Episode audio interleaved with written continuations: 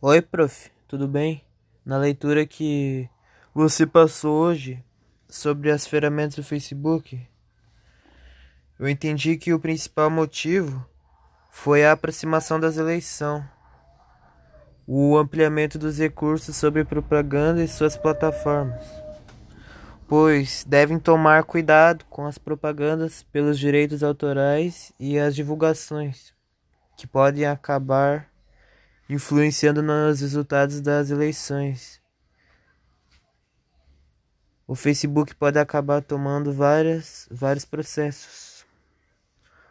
O Facebook trouxe duas ferramentas.